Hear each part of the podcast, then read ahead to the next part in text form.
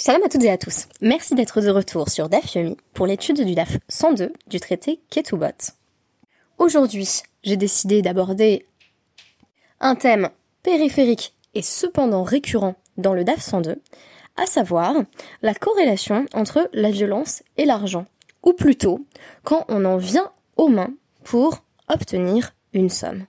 Et vous allez voir que cela va du créancier qui se jette sur son débiteur pour que celui-ci rende l'argent, jusqu'à des meurtres horribles au sein d'une même famille, où l'on va parfois jusqu'à assassiner un orphelin dans le but de pouvoir empocher l'héritage de son père.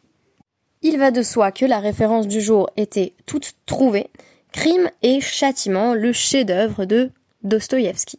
Alors, imaginons-nous tous Raskolnikov, le protagoniste du roman de Dostoïevski d'une beauté exceptionnelle, un peu comme Rabbi Yochanan vit dans la misère. Sa mère et sa sœur font tout ce qu'elles peuvent pour subvenir à ses besoins. Sa mère est coiffeuse et sa sœur a fait un mariage que rien ne permettrait de qualifier comme un mariage d'amour avec un riche marchand en espérant que cela lui permettra d'obtenir suffisamment d'argent pour entretenir son propre frère. Ce sentiment d'injustice et de pauvreté va conduire Rodia ou Raskolnikov à assassiner d'un violent coup de hache une, vieille femme, une usurière, mais aussi la sœur de celle-ci qui a été témoin de son crime. Pour l'instant, c'est la première partie, crime, et puis châtiment. Euh, on peut considérer que euh, il s'agit là, dans un premier temps, des, remords, euh, des problèmes de conscience qui vont agiter l'âme du protagoniste Torturé par le souvenir de son geste, il finira par se rendre. Parmi les sources les plus improbables de Dostoïevski, il faudrait mentionner le Talmud. En effet, je me rends bien compte qu'il n'y a pas de lien direct entre ces deux textes. Ce qui m'a semblé intéressant, c'est que euh, tuer pour de l'argent, cela a sans doute toujours existé. On peut imaginer que dès la préhistoire, on pouvait avoir recours à la violence quand il s'agissait de euh, s'approprier le bien de quelqu'un d'autre. Or, ici, c'est de cela qu'il va s'agir.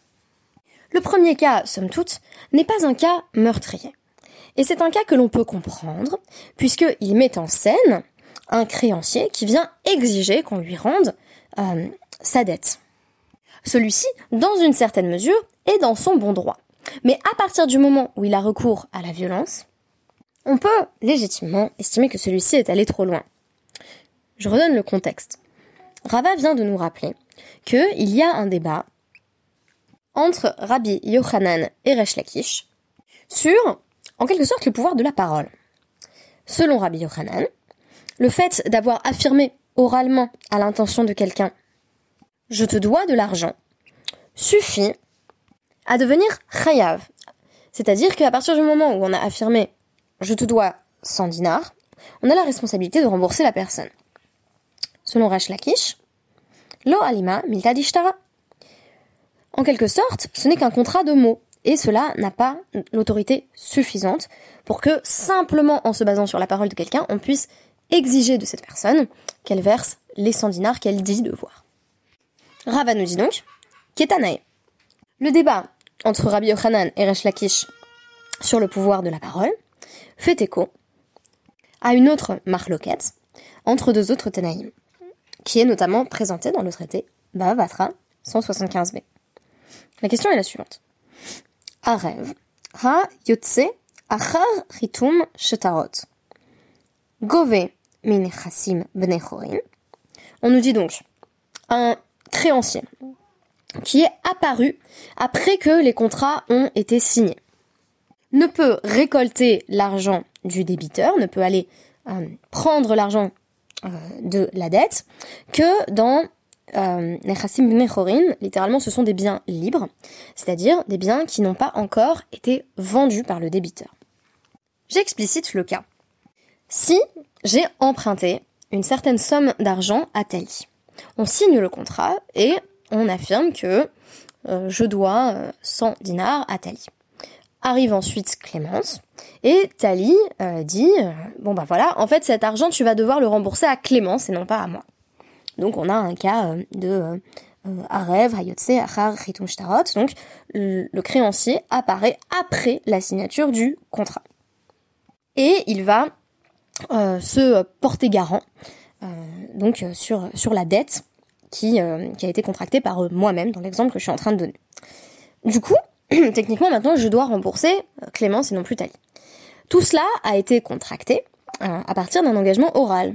Donc on devine ici que euh, pour Rabbi Yochanan, ça va être quelque chose qui engage, et euh, pour Resh vraisemblablement pas, puisque euh, Resh Lakish n'est pas partisan, on va dire, d'un pouvoir de la parole qui permettrait, en tout cas, d'effectuer une reconnaissance de dette.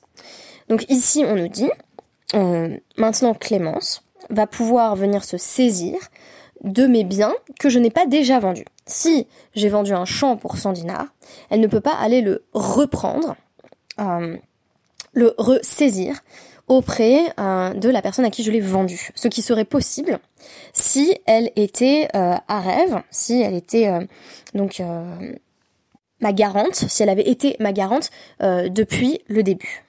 Donc ici, on a affaire à un transfert de, de garantie. Et donc on nous dit, Ma Seba Lifne Rabbi Ishmael. Il y a un cas comme ça qui s'est présenté devant, devant Rabbi Ishmael et il a répondu euh, au, au, créancier qui s'était porté garant, mais après la signature du contrat, bah Gove, bah tu peux aller prendre euh, littéralement l'argent libre de cette personne, les biens libres de cette personne, c'est-à-dire euh, euh tout ce que euh, euh, le débiteur n'a pas vendu. Amarlo Ben Nanas, et Ben Nanas a répondu Non, en réalité, euh, le débiteur ne peut euh, rien aller récupérer euh, chez pardon, le créancier ne peut rien aller récupérer chez le débiteur parce que bah, la, parole qui a été formulée après la signature du contrat n'est pas engageante. Alors, donc Rabbi Ishmael lui dit la main. Pourquoi tu dis ça? Et Ben Nanas dit donc c'est quelqu'un qui avait emprunté de l'argent à quelqu'un d'autre. Et euh, la personne ne veut pas rendre l'argent. Voici que euh, le créancier en vient aux mains et commence à étrangler dans la place publique euh, la personne qui lui doit de l'argent. Ou Metsao Chavero ve Amarlo. Ve Ani Patour. Et maintenant, on a un copain de la personne qui est en train de se faire étrangler qui intercède et qui dit attends, attends, arrête, arrête, arrête, je vais te rendre moi l'argent qu'il te doit. Pas tour. Il est exempté. C'est-à-dire, il a, en fait, techniquement, il n'a pas besoin de lui rendre cet argent. Donc vous imaginez la scène. Le créancier se jette sur son débiteur. Arrive un ami du débiteur qui dit non, non, c'est bon, je vais m'en occuper. Ensuite, le créancier va voir la personne qui s'était interposée et dit euh, bah donne-moi l'argent. Et là, il répond euh, non. Et donc tout ça vient devant le beddin et on dit à ce moment-là pas tour. Euh, la personne qui s'est interposée non, on n'a pas besoin de rembourser, il pourrait y avoir plein de raisons d'ailleurs. Je m'attendais à ce que la, la Gemara invoque euh, les concepts notamment de, de voilà, de quasiment de ouais, de, de c'est-à-dire que là il l'a fait pour sauver une vie, parce que l'autre était en train de faire étrangler. Mais c'est pas le, c'est pas le raisonnement qui est, employé ici. Euh, le raisonnement qui est employé ici, c'est euh, shelo al emunato hilavo, parce que c'est pas à lui que euh, que le, le, le créditeur euh, que le créancier, pardon, euh, c'est creditor en anglais, donc j'ai le faux ami en tête. Ce n'est pas à lui que le créancier avait euh, avait fait confiance, c'est Emunato. C'est pas à lui qu'il avait confié cette somme d'argent. Donc il n'y a pas de raison que ce soit un tiers qui a rien demandé, à part qu'il a souhaité s'interposer, mais dans une situation d'urgence. C'est pas au tiers de rembourser ce qui avait été promis par le débiteur. Donc c'est pas à lui de sauver la situation, même si concrètement il a sauvé son ami de la strangulation, c'est quand même sympa. Donc on comprend ici euh, le, raisonnement de, Ben Nanas, à savoir que euh, ben ce qui importe, c'est ce que stipule le contrat de départ. Le contrat de départ identifie un débiteur et un créancier. Et si euh, voilà le, débiteur change ou le créancier change en cours de route pour des raisons liées aux circonstances, bah, ça ne changerait en fait que sur le contrat, c'est pas les noms qui a écrit. Donc ça n'a finalement pas d'influence, ça n'a finalement pas d'impact. Euh, voilà, donc ça c'est le raisonnement de, Ben Nanas. J'ai trouvé intéressant que ce soit euh, une première, euh, une première illustration de ce à quoi les questions d'argent peuvent mener. la deuxième est beaucoup plus choquante, je pense. Donc c'est un peu plus loin dans le DAF.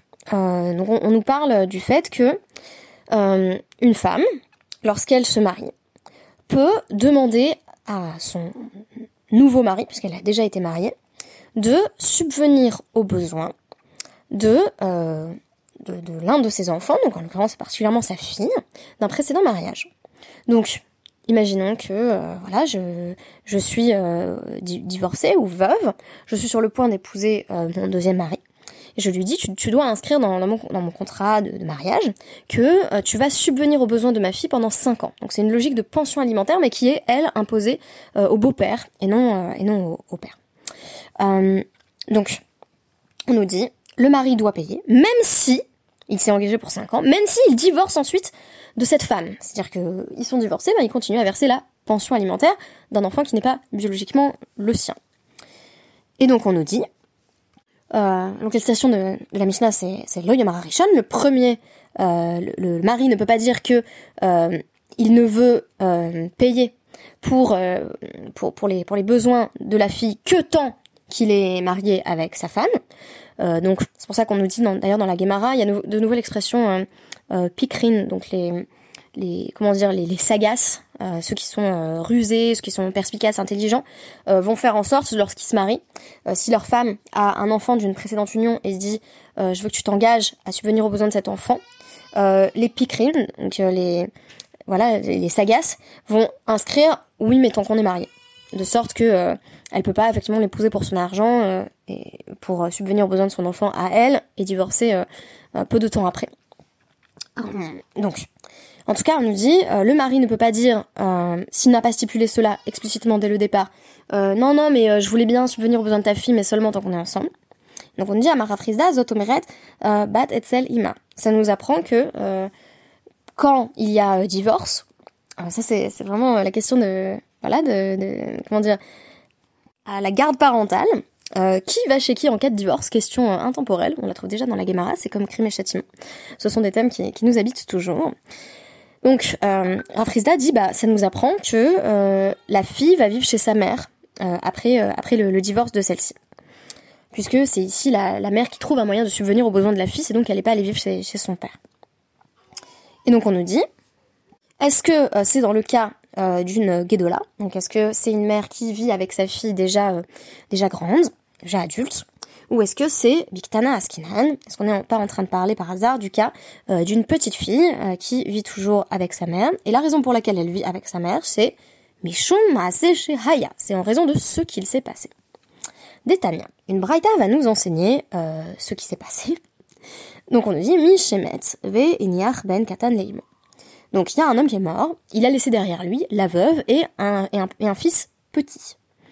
Euh, Yorshe Avomrim, les héritiers du père, donc euh, voilà la, la, famille paternelle, euh, ils disent Yé Gadel Etzlenu, il a qu'à venir grandir chez nous. Donc l'oncle par exemple dit bah voilà donne-moi ton fils. Imo Omeret Yehi Beni Gadel Etzli, c'est mon fils, il a qu'à grandir avec moi.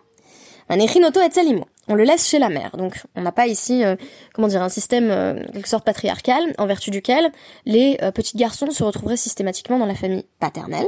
Mais ce n'est peut-être pas pour les raisons euh, auxquelles on s'attendrait, à savoir qu'il est mieux avec sa mère. donc on nous dit avec N, Manichin, Otto, Etzel, oui, les Yorsho.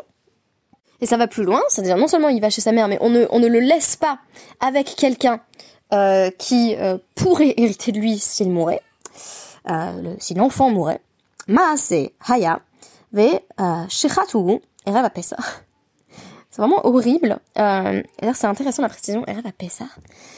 Euh, il est arrivé un jour que euh, on a laissé un, petit garçon dans sa famille paternelle plutôt que de le laisser chez sa mère et il a été shrité. Euh, on l'a on l'a égorgé comme un, comme un agneau pascal en fait à, à Pessah, le soir de Pessah.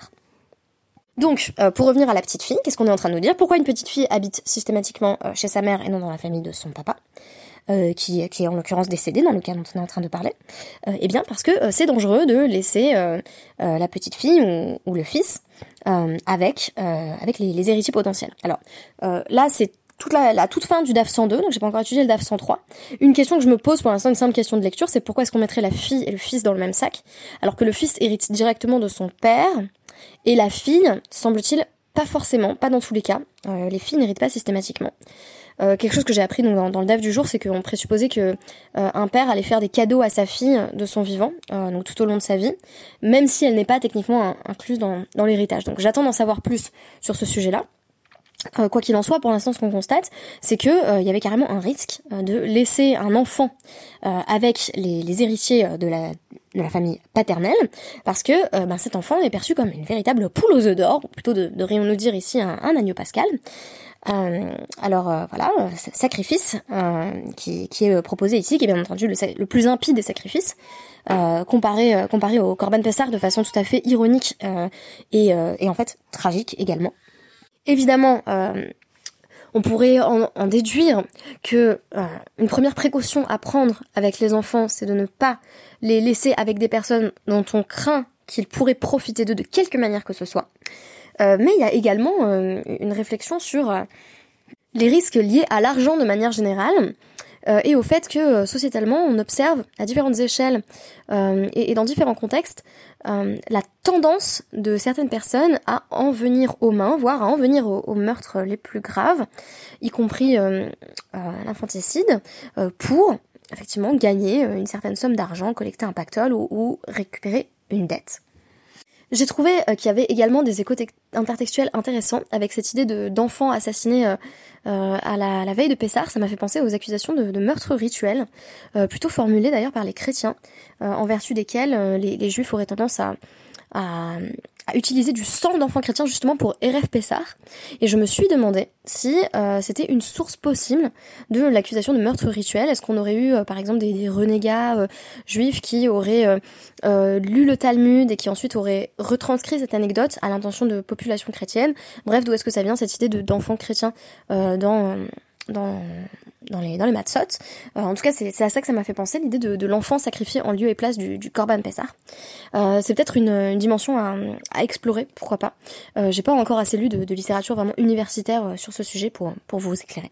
Quoi qu'il en soit, je vous dis euh, et on se donne rendez-vous après la fête pour rattraper tous nos dapim. Euh, et bien, Chag Sameach.